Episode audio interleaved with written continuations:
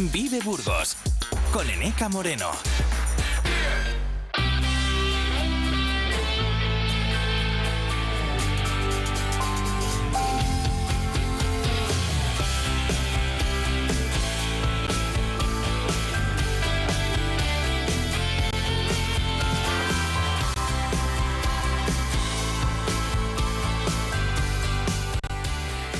¿Qué tal? Buenos días, son las 16. Recoge el testigo de Carlos eh, Cuesta aquí en Vive Burgos, que ha arrancado a las 8 de la mañana y que va a continuar hasta las 12 con más contenido. Vamos a irnos hasta Valdezate, donde acaba de terminar la primera fase de recuperación de la torre alto medieval del Cerro de Castrejón. ¿Qué es este lugar y cuál es su valor arqueológico? Se lo vamos a contar en los próximos minutos de la mano del director de la excavación. Es un eh, ejemplo más de la situación del patrimonio en la provincia que en este caso podemos mirar de forma positiva. Los eh, miércoles, eh, además, nos tomamos un café con nuestro barista Jaime Alejos visitamos eh, la Galería de Arte Artemisa. Hoy lo vamos a hacer de forma virtual a través eh, de su página web y la venta online. Y además eh, estrenamos una nueva sección, la dedicada a asesorarnos a, todos ustedes en asuntos que a priori parece que nunca vamos a necesitar el acompañamiento de un asesor, igual porque lo asociamos solo a la parte laboral o empresarial, pero que tiene muchas vertientes y que puede ayudarnos mucho en nuestro día a día, porque eh, quién sabe cómo nos puede afectar, por ejemplo, recibir una herencia o si podemos acogernos o nos interesa hacerlo al bono concilia cuando vamos a tener un hijo. Cuestiones eh, que, como digo, nos afectan directamente en nuestras relaciones con la administración y, también en nuestra economía personal. Bueno, pues eh, nos hemos eh, rodeado de un experto una vez más. Nos acompañará el asesor de la consultoría Doña Berenguera, Germán Blanco, que se incorpora al equipo de Vive Burgos desde hoy. Los miércoles también hablamos de música clásica con la selección que realiza para nosotros el profesor del Conservatorio Superior de Música Joaquín Carvajal. También me acompaña cada mañana de miércoles mi compañera Noelia Ordóñez en nuestro Vive Tradición, que hoy pasa por la celebración de la festividad de San Lesmes.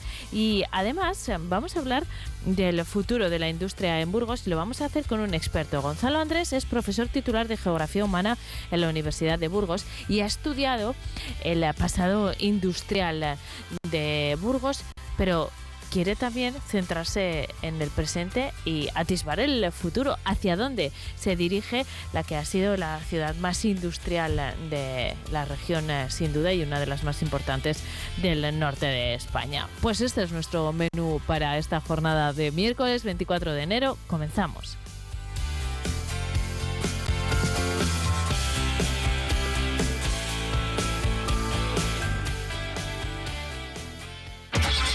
Arranca la cuesta de enero y en Dursan arrancamos las rebajas. Más de 500 coches de ocasión con descuentos de hasta 6.000 euros y transporte gratis. Visítanos en Dursan, carretera Madrid-Cirul, kilómetro 234, en Burgos y en automotordursan.com. No es nuevo, es Dursan.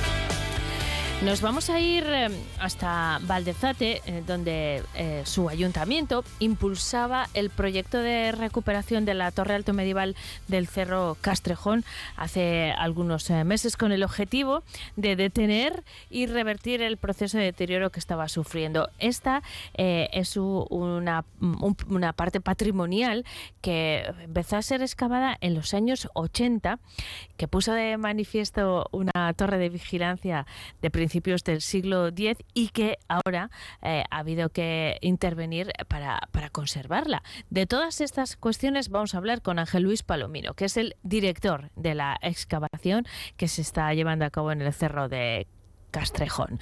Muy buenos días. Eh, ¿Qué tal, Ángel Luis? Hola, buenos días. Estaba preocupada por la conexión que íbamos a tener, pero suena estupendamente, así que eh, va a ser una conversación bien interesante que espero que no se vea interrumpida. Ángel Luis, vamos a hacer un poco de historia. Em, nos tenemos que remontar a, finales de los años 80, que es el momento en el que arrancó la excavación en este cerro de Castrejón. ¿Cuándo y por qué empieza y sobre todo, qué encontraron? Eh, bueno, esta es una intervención que se hizo, como bien dices, a finales de los años 80. Eh, yo participé en alguna de las campañas porque, bueno, yo soy de Valdezate y estaba estudiando arqueología y me, lógicamente, participé en la excavación. Y es un proyecto eh, que constituyó, que se, llevó a cabo dentro de la tesis doctoral de Paco Reyes, de Francisco Reyes Tellez, en la Universidad Autónoma de Madrid, y que estaba haciendo un estudio del poblamiento alto medieval en los valles de los ríos Duero, Duratón y Riaza, y dentro de ese contexto de investigación general, que además eran los primeros estudios sobre la arqueología alto medieval que se realizaban en, en, el Valle del Duero, pues bueno, pues se, descubrió la torre, la torre se descubrió el yacimiento, el yacimiento era conocido entre la gente del pueblo, porque había varias eh, leyendas de que ahí había habido un monasterio, que había sido atacado por los moros, que es decir, la tradición eh, popular uh conservaba la memoria del sitio y bueno, pues las excavaciones de Francisco Reyes eh, pues descubrieron lo que, lo que originariamente había allí, ¿no? que eran los restos de una torre alto medieval. Eh, que bueno una, una, pequeña eh, atalaya que vigila toda la entrada eh, a la ribera del Duero por la parte occidental y que tiene unas relaciones de visibilidad directa pues con una serie de enclaves estratégicos que estaban operando en aquel momento en toda la red de organización territorial del Valle del Duero. En ese momento aparece esta torre de vigilancia que, se data a principios del eh, siglo X y que eh, bueno es un, un, signo de, de el lo que era el territorio de Aza en aquel eh, momento y como nos eh, decía Ángel Luis, pues eh, también uno de los puntos de, control, ¿no? de vigilancia. esta, torre surge en ese contexto, cuando los cristianos se avanzan sobre la línea del Duero y van integrando este territorio en la estructura política y organizativa del, condado de Castilla, en época del padre de, de Fernán González, de Gonzalo Fernández, pues en torno a Aza se desarrolla todo un sistema eh, de puntos de control y de vigilancia eh, y mm, estamos absolutamente seguros de que Valdezate eh, forma parte de ese límite occidental del territorio de Aza. Está en una relación de visibilidad directa con el otro emplazamiento muchísimo más grande seguramente que había en San Martín de Rubiales, al otro lado del Duero, que forma parte de la comunidad de Roa y, bueno, pues es un poco, eh, es uno de los elementos eh, monumentales, a pesar de ser una estructura arqueológica, que permite arrastrar ese proceso de organización del territorio, pues en aquellos momentos de la, de la más temprana Edad Media en este territorio. Y desde aquel momento, a finales de los años 80, en el que arranca la primera excavación, hasta ahora que habéis tenido que volver a intervenir, ¿qué ha ocurrido? Porque eh, esta intervención responde a una necesidad de, de revertir un, un deterioro que estaban sufriendo los uh, restos, ¿no? Sí, bueno, eh, pues eh, el proceso de investigación prácticamente se completó en aquel momento. La verdad es que nos hemos encontrado que todavía quedan algunos depósitos arqueológicos en la torre. Yo, pensé que estaba realmente terminada de excavar, pero bueno, eso es una, es una circunstancia que no es determinante. Y yo, como pues, soy vecino de Valdezate y como aparte estamos desarrollando un proyecto muy interesante eh, del que Valdezate forma parte en torno a, la, una asociación que hemos creado que es Asociación Villa y Tierra de Aza Patrimonio y Territorio, que pretende recuperar eh, todos estos elementos patrimoniales del territorio de la antigua comunidad de Villa y Tierra de Aza, pues bueno, yo he ido viendo a lo largo de los años como eh, las estructuras, que son unas estructuras bastante eh, importantes, porque son unos muros que tienen un grosor de en torno a un metro, un metro y poco en algunas zonas, pues se van deteriorando, ¿no? lógicamente porque están expuestos a, la erosión, viene llueve, se hielan, nieva, suben por allí las cabras, las ovejas, los chavales, se suben por los muros y poco a poco pues las piedras se van desprendiendo, las piedras van erosionando, los muros se van eh, calando, eh, las piedras se van eh, resquebrajando y bueno, pues en fin, ya estaba en una situación crítica ¿no? de conservación. Entonces hablé con el ayuntamiento y le planteé la necesidad y la oportunidad de, aprovechando las, la convocatoria de subvenciones que, que lleva, eh, que ha puesto en marcha, que puso en marcha hace ya unos años la Diputación de Burgos y que permiten eh, permiten eh, resolver este tipo de problemas y avanzar en este tipo de investigaciones en todo el territorio provincial, pues creo que era muy interesante aprovechar esa oportunidad pues para tratar de conseguir una subvención, eh, una, financiación complementaria para poder afrontar eh, la restauración. Lógicamente, bueno, pues en principio se plantea una primera intervención de consolidación que ha tenido un presupuesto de 20.000 euros, de los cuales eh, el ayuntamiento aporta 12.000 euros y la Diputación de Burgos aporta 8.000. Y bueno, por lo que hemos lo que hemos hecho ha sido, de alguna manera, pues, tratar de frenar ese proceso de deterioro y de erosión y de ruina que estamos haciendo la torre, pues de cara a su inmediata puesta en valor en un proyecto que ya tenemos en marcha, eh, que, que, que desarrollamos con Sodebur, pues para señalizar todos estos elementos y para integrarlos en lo que nosotros llamamos la cadena de valor patrimonial del territorio. ¿no? Es decir, este es un sitio, eh, junto a otros muchos, ¿no? que tiene un valor histórico muy relevante y que además es un paraje natural espectacular, que es un mirador de, la, de este tramo de la Ribera del Duero que, en fin, que, que, tiene, que tiene aparte unos valores paisajísticos muy interesantes. ¿no? Y que, Así que Ángel, perdona, esto tendrá una segunda fase. Una vez consolidada, como nos acabas de explicar, eh, habrá una intervención desde el punto de vista arqueológico, pero también desde el punto de vista, eh, permíteme la expresión, más turístico, ¿no?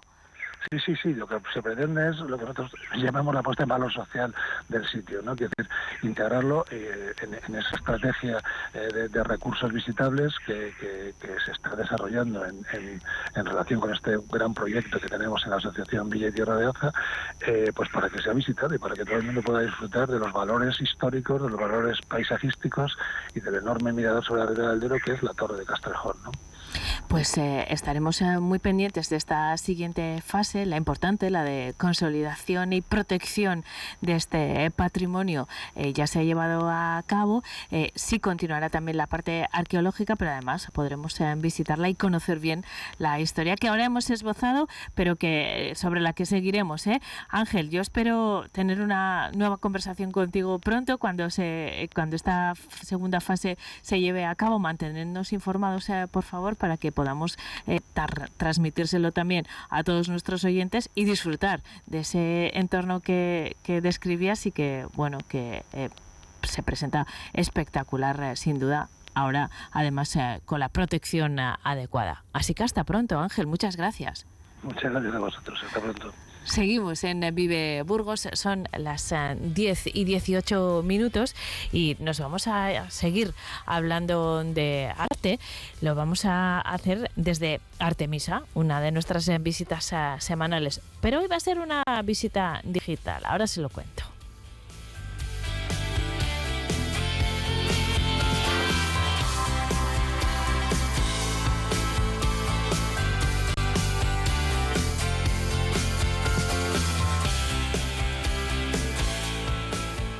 Si quieres mejorar tu piel y tu calidad de vida de forma natural, contacta con Sonia García, asesora en belleza natural y vida saludable. Sonia García sacará lo mejor de ti y conseguirás tu mejor versión con productos frescos y 100% veganos. Llama al 947 074926 Sigue a arroba sonia-smile y recibirás un regalo de bienvenida. Descubre los beneficios de una vida más sana y feliz. Vive Radio. Esto es Vive Radio. La radio de tu vida. ¿Y esto? ¿Y esto? Tu mejor música. Esto también es Vive Radio. Vive Radio. Siempre con un poco más de vida.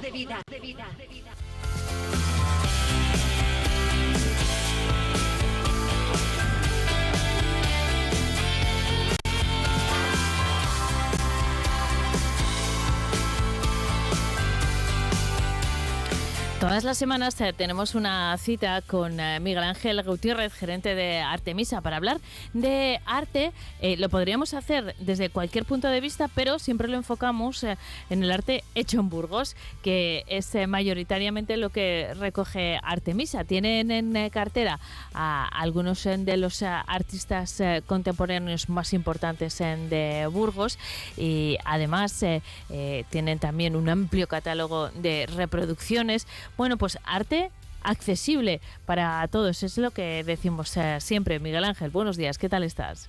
Hola, buenos días, Seneca. Muy bien, muy bien. Podríamos eh, mirar, digo, el, el contenido de vuestra galería desde pu- muchos eh, puntos de vista, eh, pero hoy nos vamos a centrar en el digital. Vamos a hacer una visita virtual, no por la galería, pero sí por el eh, contenido, porque vosotros eh, contáis con una página web que reúne eh, las, o- las obras que tenéis a disposición eh, de vuestros eh, clientes y se puede hacer también compra online, Miguel Ángel. Sí, eh, tenemos una tienda online donde, bueno, aparte de, de la obra que tenemos en la, en la tienda física, eh, tenemos también bastantes más eh, cosas que, que las que hay en la tienda física. Mira, eh, aquí en la tienda online podremos, si cualquier persona que se meta en ella, podrá encontrar eh, obra reproducida y obra Miguel Ángel, lo voy a hacer a la vez, ¿eh? Y espero que Sí. nuestros oyentes también lo hagan, ¿te parece? Dinos cuál Sí, es la dirección para, para teclearlo aquí también nosotros y, y- y hacer el seguimiento. Pues mira, la dirección es eh, www.artemisaarte, todo junto, punto com. Muy bien. Enseguida el buscador ya intuye dónde vamos y nos eh, dirige. ¿eh? Y entonces a- empezamos a navegar por la web y, y- perdona, ¿eh? que te he interrumpido. Sí, sí, nada. ¿Qué vamos a encontrar? Pues mira, nos vamos a encontrar con unas pestañas que son obra reproducida, obra original que recoge eh, pues pintores y escultores los que tenemos en la galería. También hay otro capítulo de joyería que son reproducciones de, anillos eh, medievales y, y clásicos griegos y romanos. Y luego también hay un, un- otra otro rincón que es Rincón del Arte. Es otro, otro grupo donde aquí tenemos pintura antigua, tenemos antigüedades y tenemos también cerámica. Y podemos eh, hacer, como, como decías hace un momento, también compras online. No hace falta que vayamos físicamente a Artemisa. Eh, se pueden hacer perfectamente la compra online y nosotros se lo enviamos o se lo llevamos a su domicilio sin coste alguno Estupendo. Y, para el comprador. Sí. y además estoy viendo, según entramos en la, en la web, que hay un icono de WhatsApp, supongo que para poder consultar, pues no sé, cualquier aspecto relacionado con la compra que queramos hacer o con las obras eh, de las que disponéis, estáis en comunicación directa con, con los visitantes a esta web, Miguel Ángel. Sí, totalmente en comunicación a través del WhatsApp, a través del teléfono, eh, incluso, pues oye, eh, se pueden acercar por la tienda física para ver la, la obra que quieran comprar. Si no la tenemos allí, pues se la acercamos para que la vean y, decidan si, si compran o no compran. Eh, Miguel Ángel, es importante en estos casos señalar que es una compra completamente segura y porque claro, estamos hablando de no son unos zapatos, es, es obra original accesible, lo hemos dicho muchas veces, pero, pero bueno, que tiene un valor importante y realizar la transacción es muy seguro, pero también las condiciones de las que vamos a recibir lo que hayamos comprado. Totalmente seguro, no hay ningún problema. Bueno, eh, Miguel Ángel, cada semana visitamos, y yo casi siempre lo hago además, eh, mientras hablamos eh, también a través de la página web, por eso la conocía, eh, cada semana les acercamos a nuestros oyentes alguna obra de las que reunís en Artemisa. Eh, hemos recorrido la exposición, que por cierto estará a punto de terminar ya, ¿no? Está en sus últimos días. Sí, acabaremos a final de mes, sí. Estamos ya en los últimos días La- de la exposición, así que animo a todo el mundo que no lo haya visto que se pase a verla porque encontrará obras muy interesantes. Estamos hablando de la exposición que reúne el eh, trabajo de artistas burgaleses como María José Castaño, como Cristino, como Sacris, como Rafa Mediavilla, pero en eh, pequeño formato. Lo recordarán porque lo hemos abordado en diferentes ocasiones. Bueno, pues hasta final de mes pueden visitarlo en eh, Artemisa. Pero también rescatamos otra obra de las que tenéis en vuestro catálogo. No sé si quieres hablar de la exposición, de la reproducción, ¿de qué hablamos hoy? Mira, pues eh, ya que estamos en la página web, eh, nos podemos meter en obra reproducida. Aquí entonces nos salen unas pestañas que es eh, arte clásico, arte medieval, arte renacentista y, y otros otros artes, Sí. otras otras artes y en obra clásica tenemos unos relieves que son muy interesantes, que son unos relieves copia de los relieves del Partenón. Eh, son unos jinetes a caballo, que son es un bajo relieve, bueno, jinetes a caballo, y luego tenemos otro que representa a unos héroes, eh, que son unos bajos relieves de mármol eh, del Partenón, eh, que datan del 450 antes de Cristo. Y representa a un grupo de hombres a caballo en, en una procesión que se hacía allí en Atenas, que eran las Panateneas, eh, que era una festividad en honor a la diosa Atenea. Eh, los jinetes, a los jinetes le seguían hombres y mujeres con objetos ceremoniales y ofrendas. Y estos originales de estos relieves se encuentran actualmente en el British Museum. Y Son ahora- muy interesantes y están hechos en, en, en mármol. Los estoy viendo. Eh, una copia en mármol. sí. Son espectaculares, ¿eh? Está eh, el de los jinetes y otro también de, de los héroes, ¿no? Sí. Bueno, pues esto pueden eh, también eh, mirarlo ustedes en la página web de Artemisa, artemisaarte.com. Esto y, y todo lo demás, ¿eh? Todo el catálogo de esta galería. Pero también pueden acudir físicamente a visitarlo. Eh, como todas las semanas les sugerimos que se den un paseo y particularmente esta que está a punto de cerrar la exposición. Recuérdanos las direcciones física y digital, Miguel Ángel. Pues mira, la dirección física es en la calle Villarcayo número 6 y la dirección de la tienda online es www.artemisaarte, todo junto, punto com. Estupendo. Y luego los miércoles nos reunimos aquí para seguir eh, hablando de arte y, y de la vida que, bueno, que está directamente relacionado. Miguel Ángel, muchísimas gracias. Hasta la próxima semana. Gracias a ti, Meca. Buenos días. Buenos días. Eh, Seguimos en eh, Vive Burgos. Son las 10 y 28 minutos.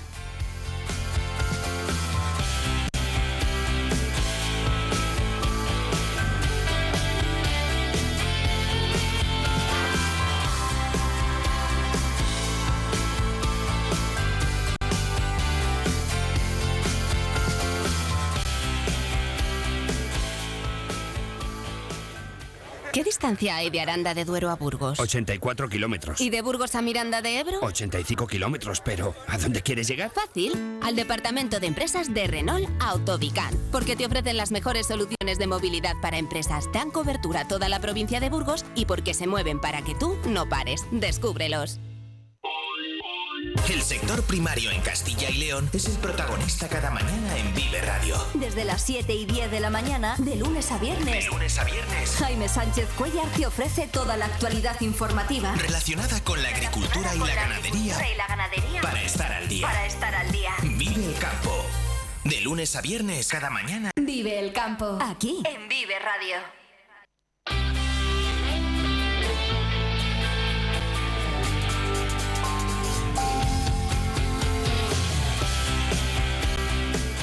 Seguimos en eh, Vive Burgos y seguimos sumando equipo, eh, miembros al equipo de Vive Burgos. Hoy estoy muy contenta porque, porque tenemos una novedad desde hoy y a lo largo de todas las eh, semanas, todos los miércoles, vamos a abrir un espacio de consultoría y lo vamos a hacer con la colaboración de Germán Blanco, que eh, llega de la consultoría Doña Berenguela. ¿Qué tal, Germán? Buenos días. Buenos días, Aneca. Bienvenido a este equipo.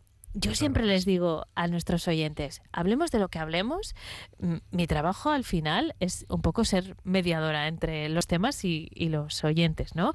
Y como no sé de todas las cuestiones que abordamos, lo que de lo que sí me ocupo es de rodearme de expertos en cada área. Y ese es tu papel. Bueno, Vamos a hablar de eh, el trabajo que eh, de tu día a día en una en una consultoría como Doña Berenguela, que a lo mejor pueden nuestros oyentes pensar está muy lejos de su realidad y siento decirles que están equivocados. a que sí, Germán. estarían equivocados si piensan que esto solamente eh, va para grandes empresas, grandes empresarios con muchos trabajadores o grandes volúmenes de facturación. Realmente estamos hablando de que muchas veces, eh, ya incluso como particulares en nuestra vida cotidiana, nos encontramos con que tenemos que hacer una declaración de la renta o que un día pues tenemos que realizar los trámites de una herencia. Y en el caso de pequeños autónomos, pues es lo mismo. Al final, el volumen no quita para las obligaciones fiscales y laborales que hay que cumplir con la administración.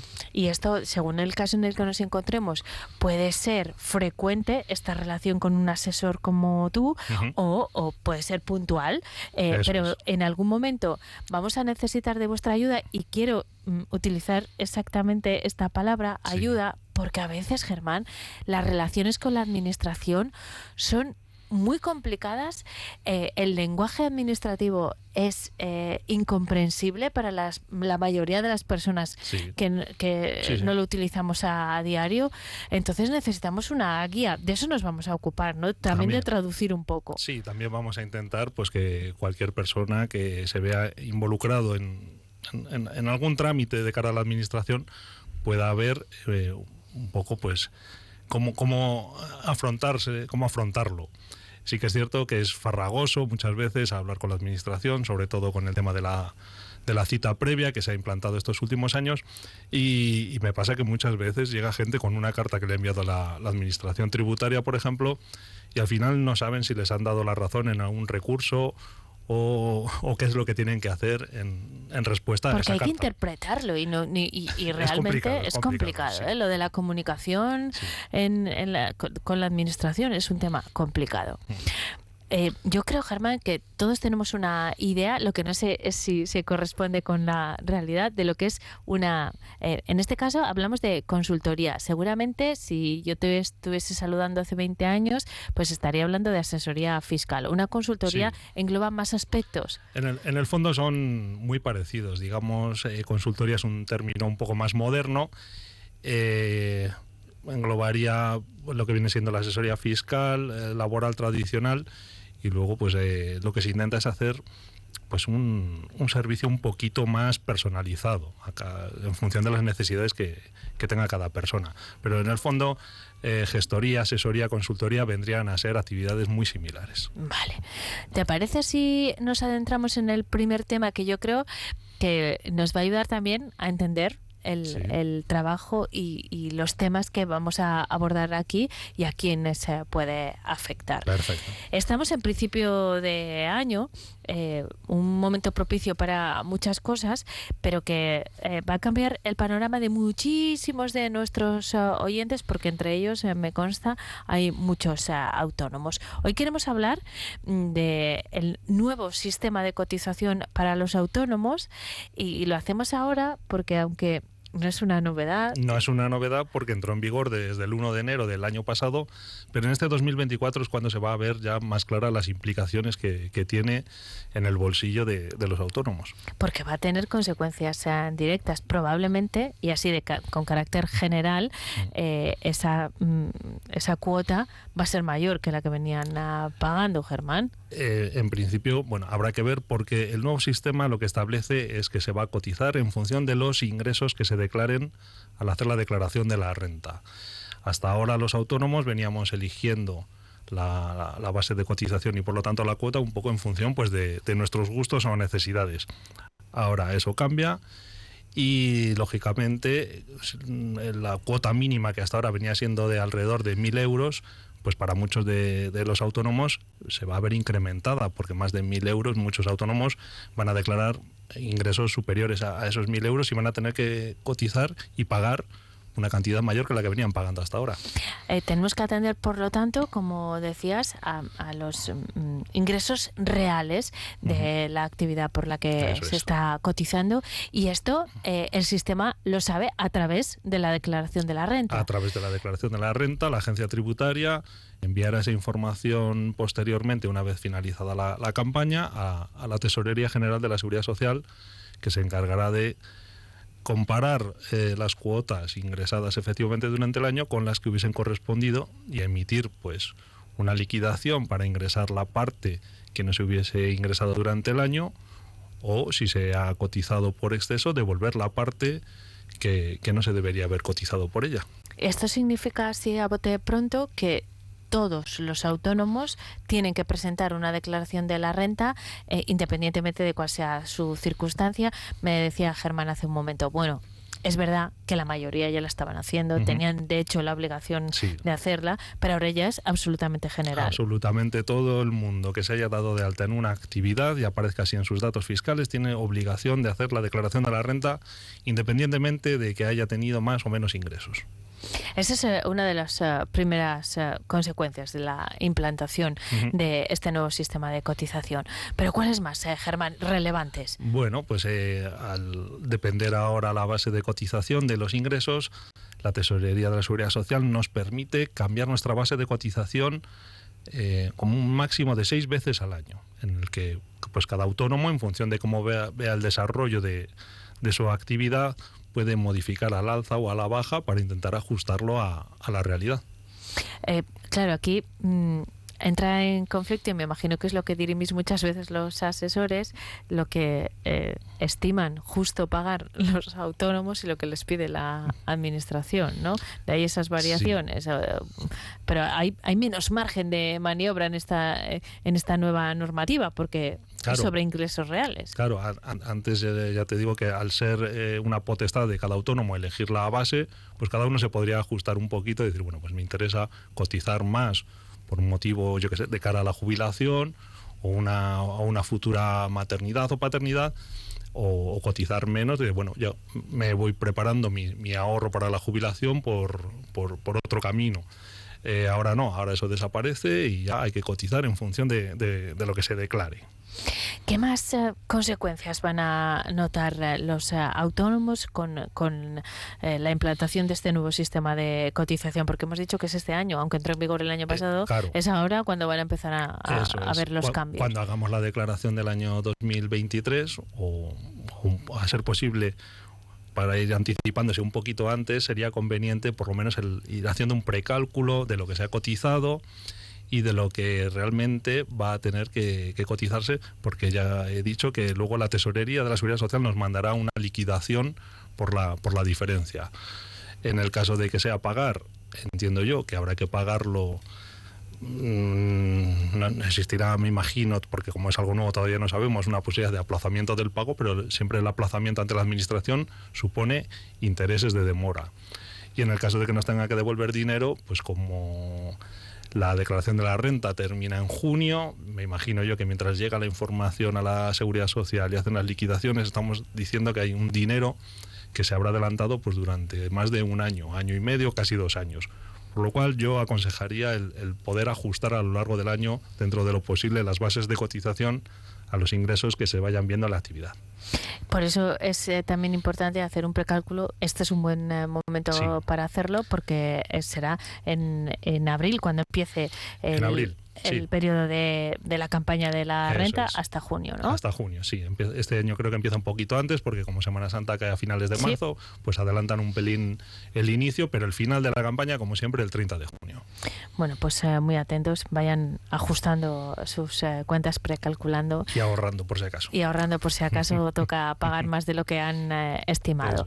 Germán, eh, ¿nos quedamos con estos datos o algo Sí. más que deben tener en cuenta los autónomos? Eh, en principio, pues... eh, Recapitulamos, ¿te parece? Sí, perfecto. Primero, eh, declaración de la renta Sí. todo, todo el mundo. Eh, ahora se va a medir eh, por los ingresos eh, reales, así que Mm. hagan una previsión de, de cuáles están siendo los ingresos Eso es. del año pasado y, y eso condicionará si tienen que pagar o no? ¿Y cuánto? Eso es lo único. eh, sí que es cierto que se han eh, admitido tres tramos con ingresos por debajo de lo que vendría a ser la, la cuota mínima actual, pues para pequeñas actividades en a las que se va a rebajar un poquito lo que venía siendo la cuota. Y si tienen dudas, pues consulten a un ah, asesor Eso es fundamental, sí. A un profesional siempre antes de actuar, el, el poder consultar con alguien para ver que, que realmente lo que estamos pensando sea cierto o nos digan que no y podamos Corregirlo, eso es. Eso es lo que hacemos nosotros y vamos a hacer todos los miércoles aquí en eh, Vive Burgos. Eh, lo hacemos con la consultoría Doña Berenguela, que por cierto se llama así porque estáis en la calle. En la calle Doña, Berenguela número 3. Pues- creo que ahora Doña Berenguela además está, Está muy de actualidad, muy de eso actualidad, es. Por eso quería aclararlo también, Germán. Eh, habéis elegido el nombre muy bien, ¿eh? Os habéis adelantado a la decisión de los eh, burgaleses. Bueno, eh, la, la consultoría está en la calle Doña Berenguela si necesitan contactar ah, con ellos. También hay una página web Sí, página disponible. web, y ahí tienen la información de dónde estamos, teléfono, correo electrónico. Estupendo. Pues eh, nada, hasta el miércoles, porque eso sí, la próxima semana volveremos a reunirnos para hablar de este tipo de cuestiones. Hasta entonces, gracias, Germán. Hasta luego, gracias.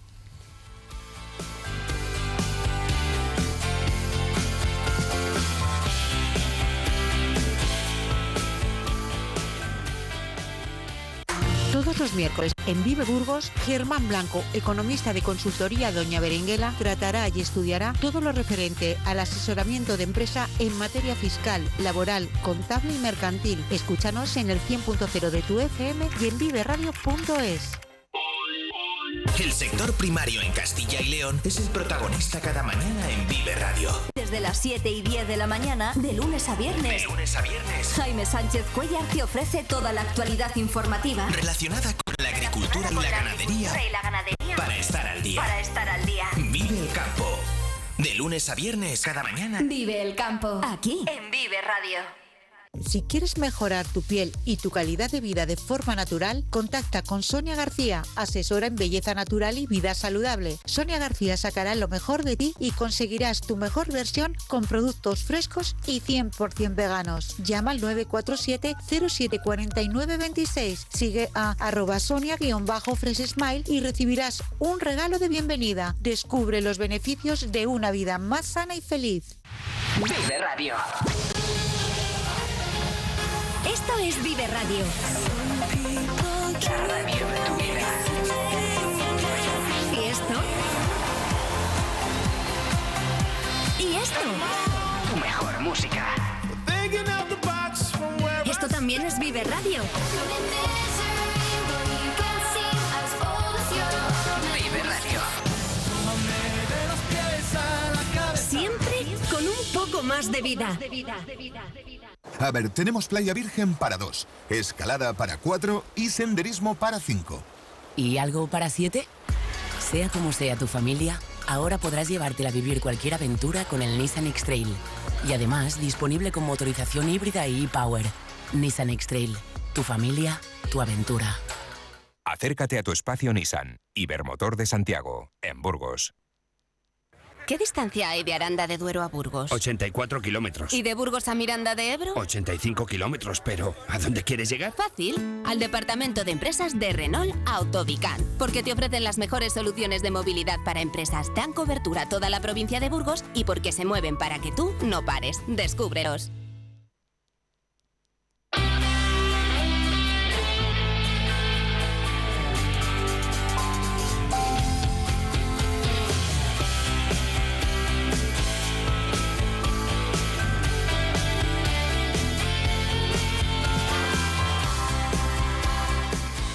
Diez y 44, momento perfecto para tomarse un café. A que sí, pero no cualquier café. ¿eh? Aquí nos rodeamos de los eh, mejores para hablar de cualquier eh, tema, incluido el eh, café que nos ocupa unos minutos todas las semanas. Y tenemos nuestro barista de cabecera, Jaime Alejos. ¿Qué tal estás, Jaime?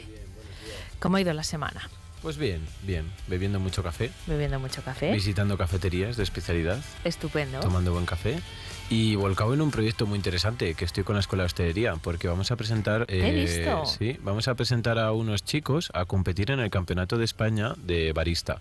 De, es el Campeonato de España de alumnos, ¿vale? Y luego también estoy con una chica que se está preparando para la Liga Profesional. Y bueno. Estupendo. sí. Pues, eh, o sea, hay cantera. Eh, Hay canteras y además a la gente... Bueno, yo creo que estas competiciones son muy importantes en el mundo de la hostelería porque dan mucha visibilidad, sobre todo, bueno, pues eh, la gente que se va a presentar en estos campeonatos es gente muy joven que todavía no ha tenido mucha salida al mercado laboral y bueno, pues está haciendo ya un gran hueco porque las empresas, es como el fútbol, ¿no? Las empresas van a, a ojear a esas competiciones y a descubrir nuevos talentos. Y es muy interesante desde ese punto de vista, pero también del de la motivación, ¿no, Jaime? De los propios eh, profesionales que, claro, eh, ven como esa actividad que mm, cada vez se le da más valor, ¿no? Y, y ya desde un punto de vista profesional, pues mucho más interesante. Pues sí, eso también es, es bastante importante, sobre todo con este sector, ¿no? La- el sector de la hostelería, que es un sector que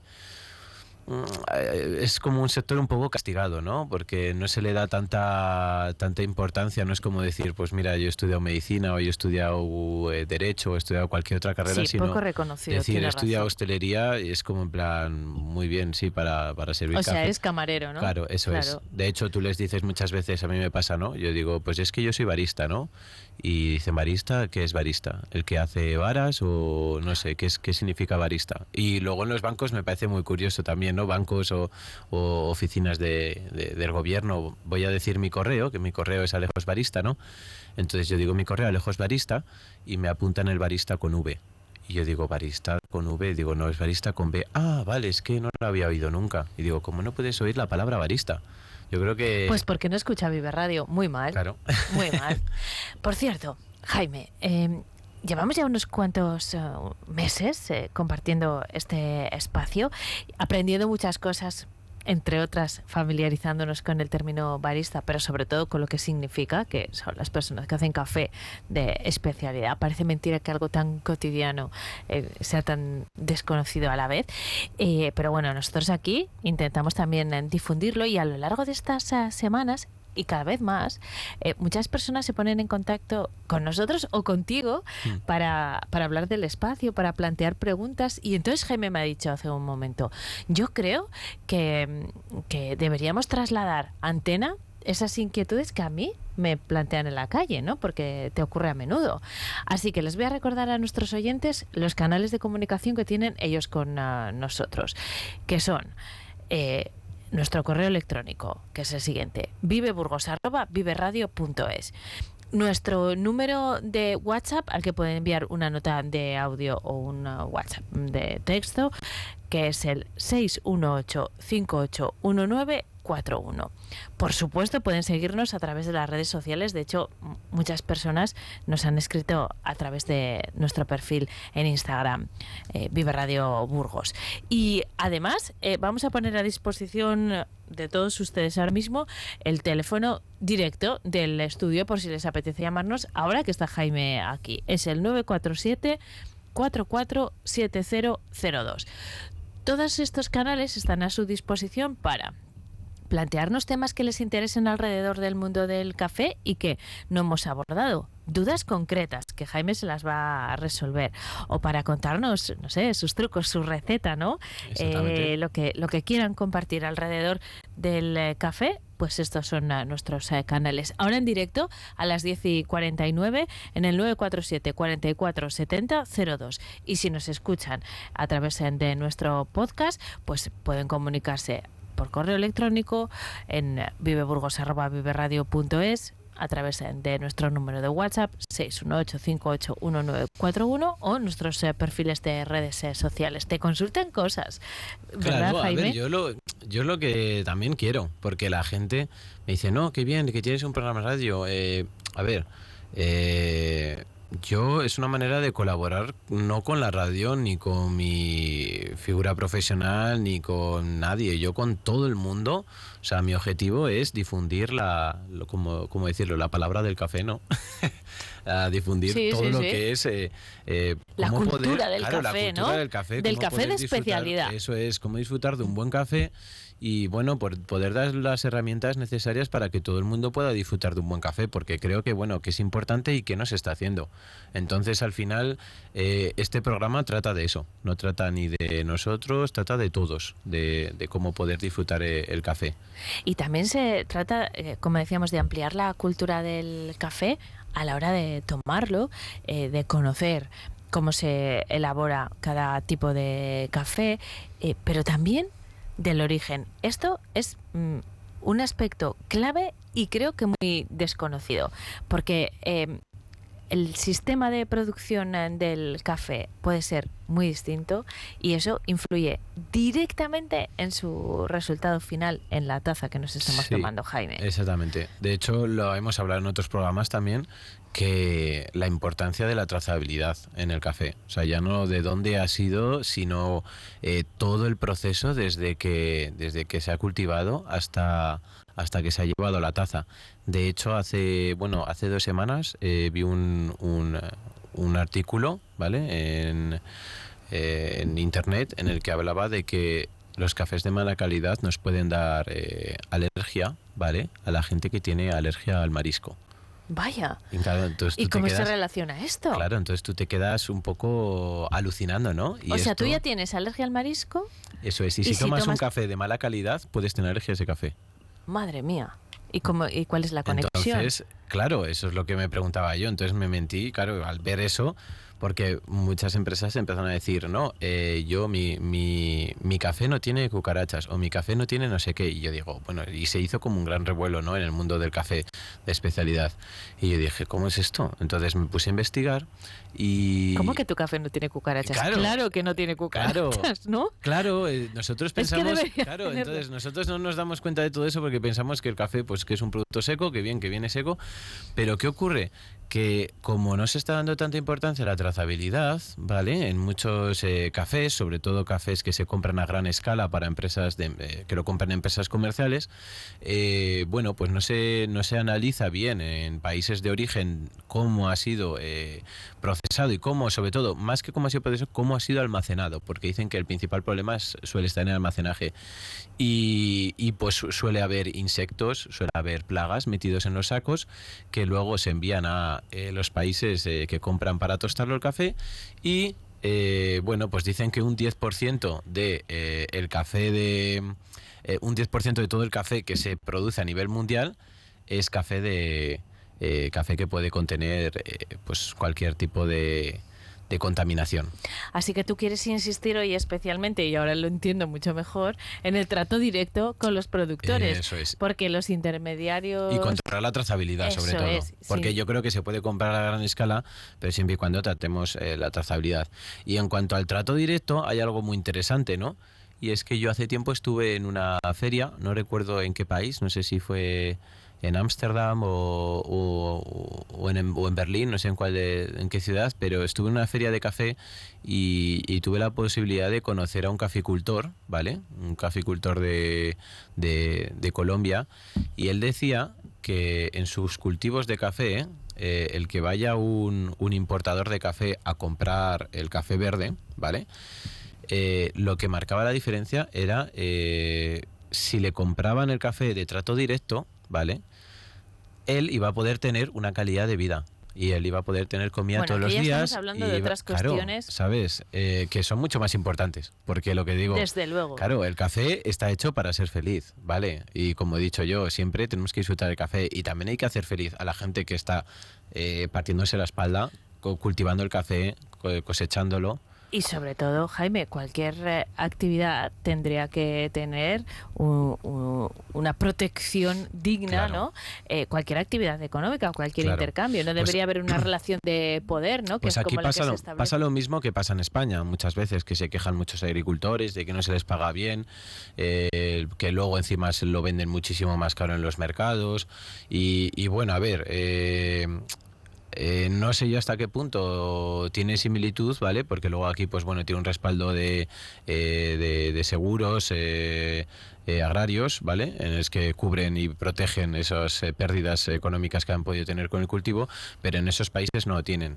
Entonces, eh, lo- a lo que yo voy y lo que doy mucha importancia a un trato directo puede significar el que esa finca tenga acceso a comida eh, todos los días del año, ¿sabes? Y esto, Jaime, mm, tiene una lectura a, a nivel eh, de las grandes distribuidoras, eh, sin duda, eh, de las redes comerciales internacionales, porque la mayoría del café se produce pues en, en América y en África, ¿no? Exactamente. Mm, pero también nosotros como consumidores tenemos una responsabilidad evidentemente más pequeña y es la elección que hagamos. Y buscar esa trazabilidad, porque yo, eh, bueno, yo creo que es muy importante y tampoco es muy complicado. O sea, el ir a comprar un café y investigar de dónde ha sido, de dónde se ha sacado ese café. Yo hace poco, eh, con el proyecto que tenemos con la Escuela de Hostelería, eh, yo hemos conseguido un café en el que hemos eh, conseguido toda la trazabilidad, ¿vale? Del café y nos han dicho hasta las coordenadas de la finca donde se ha salido ese café, ¿sabes? Pero sin, igual sin ir tan al detalle que vosotros sois dicho- expertos, alguien que vaya a comprar café, claro, si lo compra en el supermercado ya mm, difícil que encuentre problema, café claro, de ya- especialidad. sí. Aquí en España no, pero yo, por ejemplo, en Nueva York, eh, cuando estuve, había una zona reservada para cafés de especialidad que me sorprendió bastante. Pero no es imposible en una ciudad como Burgos encontrar café de especialidad. Eh, no, no. Hay lugares donde se Hay vende. lugares y si no, lo que digo siempre, a ver, yo, por ejemplo, en mi cafetería, eh, que lo hemos dicho ya otros días, en el Berti de la calle Vitoria número 25, podemos encontrar café especialidad, como en otra cafetería que se llama, que está en Venerables, que se llama Mellow.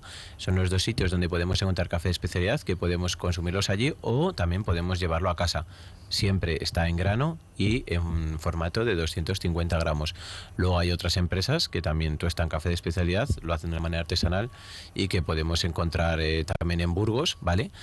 Y, por supuesto online, claro. eh, también eso es online. Y yo al final, eh, a ver, si, si queremos tomar un buen café, yo siempre digo, eh, investigar, eh, explorar, eh, probar, ¿vale? Porque no es, no es lo que yo diga y ya está, ¿vale? O sea, al final tenemos que, que tener nosotros también una capacidad eh, de análisis y poder eh, valorar nosotros por nosotros mismos eh, el café de calidad.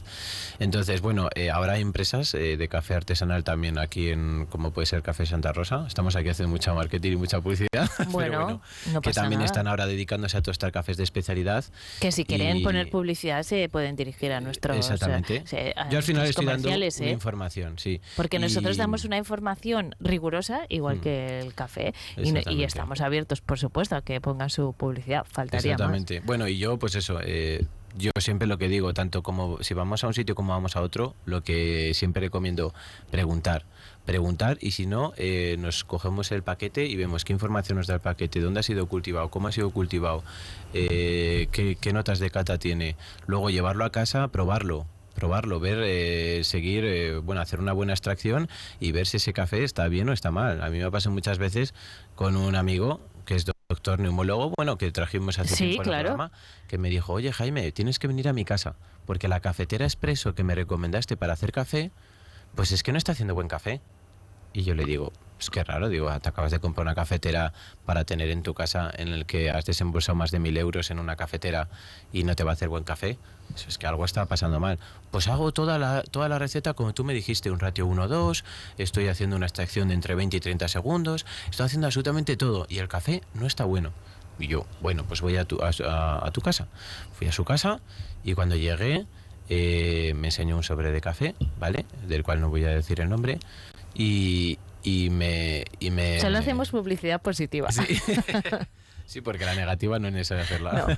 Y lo que digo, al final se trata de que la gente, pues eso, que pueda, que pueda disfrutar del café. No hay que llevarse malos ratos. Hay que o disfrutar. sea, el problema estaba en el café en aquel caso. Claro, ¿eh? entonces yo digo, prueba este malo. café. Entonces hicimos una cata brasileña, que como he dicho en otros programas, es la forma de- en la que se tiene que valorar el café, ¿vale? Y hicimos la cata brasileña y descubrimos que el café no era, no era bueno. Era un café viejo y era un café que no, que no Claro, era de el calidad. problema y le el digo, café. mira, el café, el problema era el café. Entonces es muy importante tener esa capacidad de análisis. Eh, Bueno, y sobre todo saber lo que tomamos. Después cada uno decide, Eso pero es. la información es la clave y Eso por es. eso nos acompaña Jaime todos los eh, miércoles. Así que te esperamos la próxima semana. Muchísimas gracias, Gracias Jaime. a vosotros. Mientras tanto, ya saben, ¿eh? correo, WhatsApp o teléfono y nuestro podcast, por supuesto, para, para escucharnos cuando quieran o para plantearnos sus preguntas.